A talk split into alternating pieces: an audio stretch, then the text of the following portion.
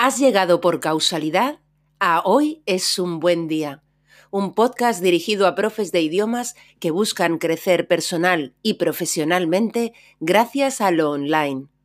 Aquí, Lola Gamboa compartirá tips, estrategias e inspiración para que logres crear un trabajo a tu medida que te permita vivir bien de tu pasión docente, desde cualquier lugar y sin intermediarios.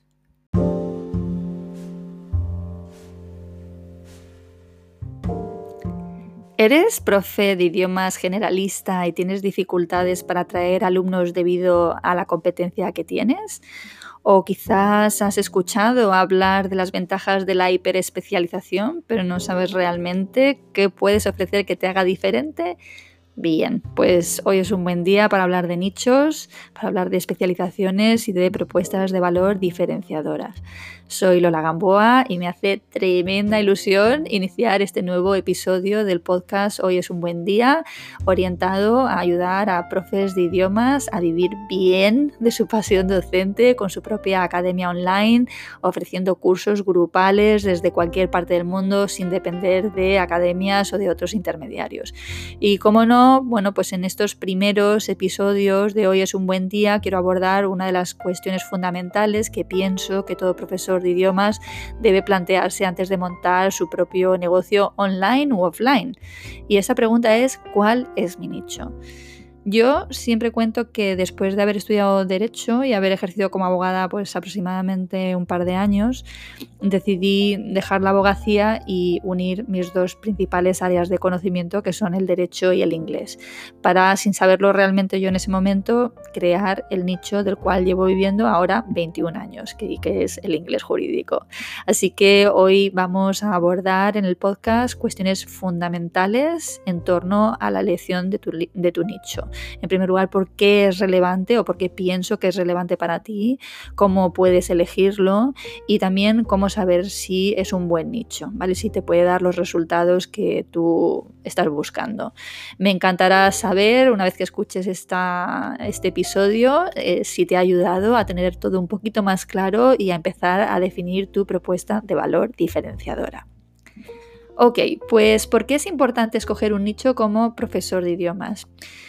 Quiero responderte a esto contándote muy brevemente mi experiencia personal. Eh, como te decía, sin, sin, saberlo, yo empecé muy bien escogiendo un nicho de mercado hiperespecializado, el inglés jurídico.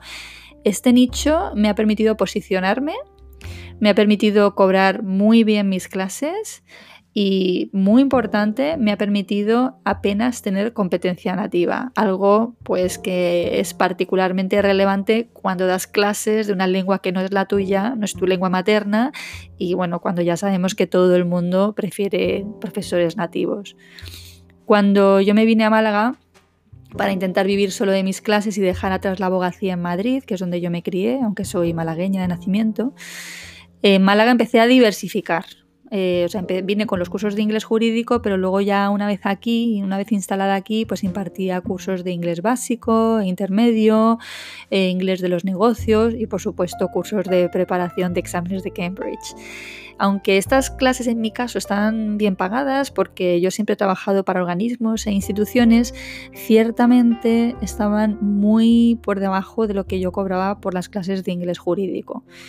Para que te hagas una idea, una clase de inglés jurídico equivalía a impartir cuatro o cinco clases de inglés general y además era mucho más difícil conseguir alumnos con esas otras clases de inglés general porque lógicamente había mucha más competencia.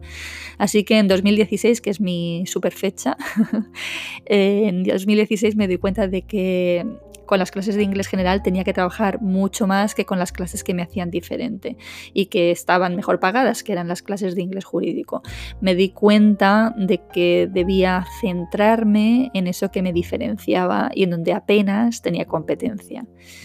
Entonces, como ves, lejos de lo que uno pueda pensar, la hiperespecialización no te hace perder oportunidades, sino que es parte fundamental de lo que te hace único, de lo que te hace única, lo que te convierte en una experta, en un experto de lo tuyo y lo que te va a ayudar a convertirte en un referente. Va a ser determinante para crear tu marca personal y va a ser determinante para destacarte de tu competencia. En definitiva, la hiperespecialización te hace visible, ¿vale? Empiezan a verte, dejas de ser uno más. Y esto, en mi experiencia personal, eh, ocurrió bastante rápidamente y de una forma bastante natural. Así que eso, en 2016 dejo atrás el inglés general y los exámenes de Cambridge, y esto en pleno boom de la cultura B1, B2, C1. y realmente siento que ha sido la mejor decisión que he tomado porque ello me ha permitido, por un lado, simplificar mucho las cosas al dar menos clases pero mejor pagadas temporadas. Y por otro lado centrarme en ser buena en lo mío y en dar soluciones a problemas muy específicos. En definitiva, todo esto fue posible gracias a decidir, ¿vale? Decidir es una decisión mía, posicionarme, ¿vale? Y en concreto yo me autocoroné como la queen del inglés jurídico y así pues claramente eh, me establecí eh, con una propuesta de valor única y diferenciadora. Vamos, si te vas a mis perfiles de Twitter y de LinkedIn, verás que te miento y que pongo claramente que soy la queen del inglés jurídico. Bien. Una pregunta fundamental es cómo escoger tu nicho ideal de mercado como profe de idiomas. Y es que aquí está la madre del cordero. Aquí es donde yo veo que mis alumnos pues tienen más dificultades.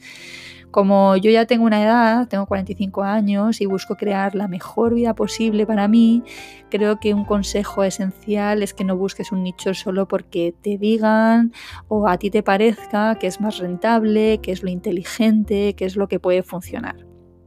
Yo te diría que huyeras de las modas pasajeras y que busques algo que realmente te guste hacer, algo que te emocione, que te flipe, algo con lo que quieras que se te asocie y que además ponga en valor tus destrezas y tus conocimientos. Se trata de ser tú misma, se trata de ser tú mismo y verle el mérito a esto. En mi caso, ¿Yo qué hice? Pues uní mi formación universitaria en Derecho, los cinco años que había invertido en estudiar esta carrera tan apasionante, y lo, bueno, lo uní con mi pasión por los idiomas. Entonces, ten en cuenta que cuando eliges un nicho, esto va a implicar mínimo dos cosas. Una, preparar y dar clases o cursos sobre esta temática.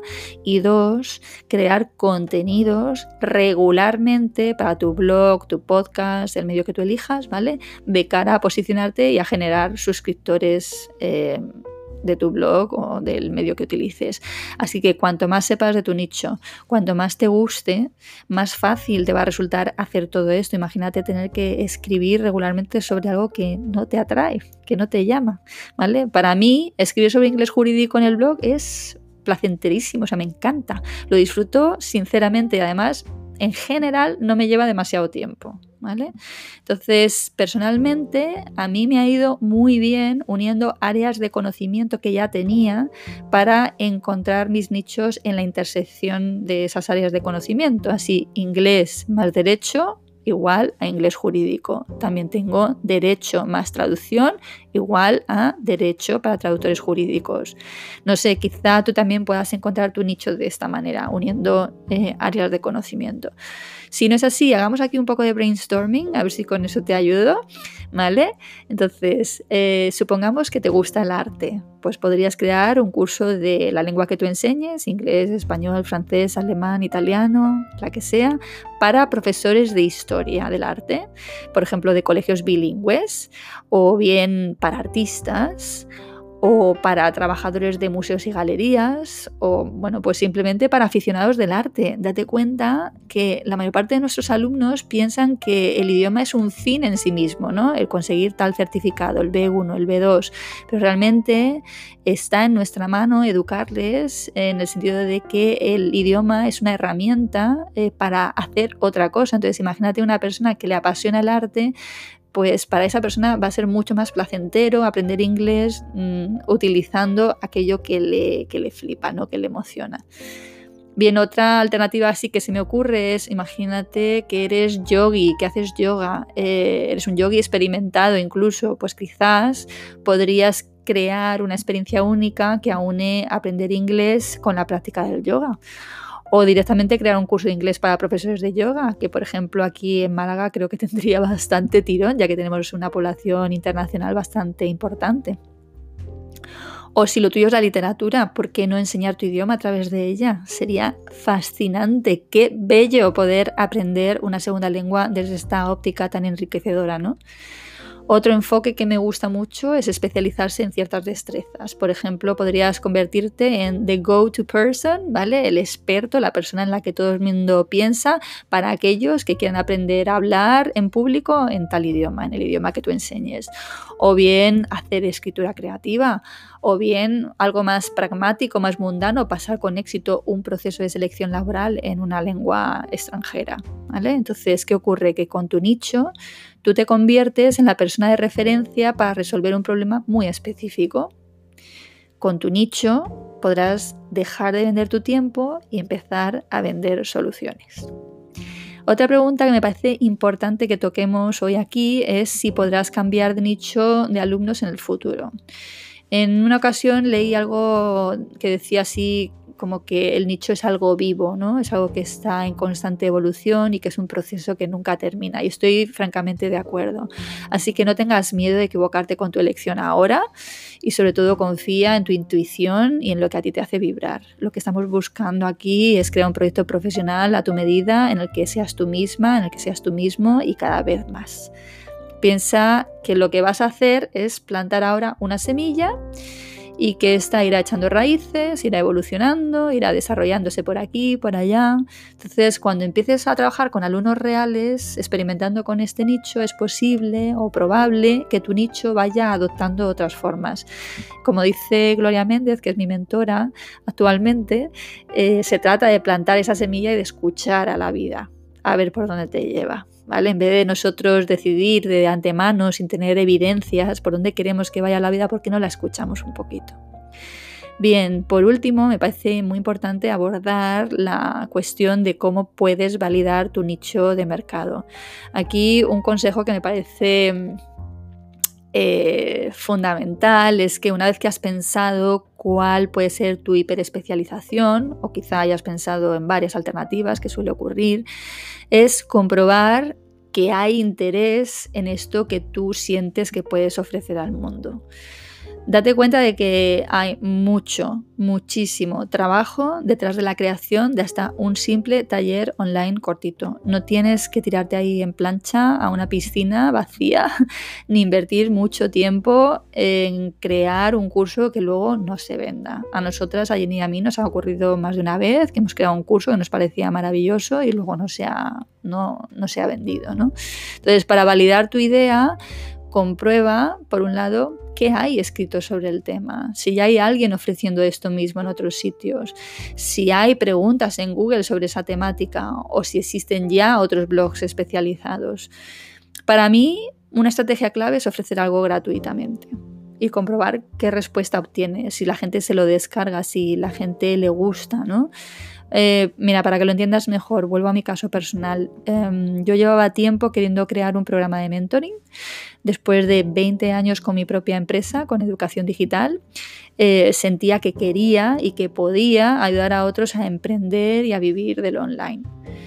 Podría haber dirigido esa formación a cualquiera que quisiera dar clases por internet, pero sentía que el nicho perfecto para mí era el de los profes de idiomas, ya que pienso que puedo conectar a un nivel mucho más profundo contigo, con vosotros y aportaros mucho más con mi experiencia. Pero realmente no sabía si habría interés en esto que yo quería ofrecer y entonces lo que hice para comprobarlo es montar mi primer webinario gratuito para profes online de idiomas, que era bueno, fue mi primera semilla. ¿vale? Los más de cuatro 480 inscritos en 4 o 5 semanas, pues ya me dieron una pista ¿no? de que había interés en lo que yo quería ofrecer. Y luego, por supuesto, bueno, tanto el feedback que recibí en directo y posteriormente cuando envié la grabación a todos los inscritos, pues eh, me confirmaron ese interés y que podía seguir avanzando por aquí. Me dieron, en definitiva, la puntilla que yo necesitaba para, para empezar.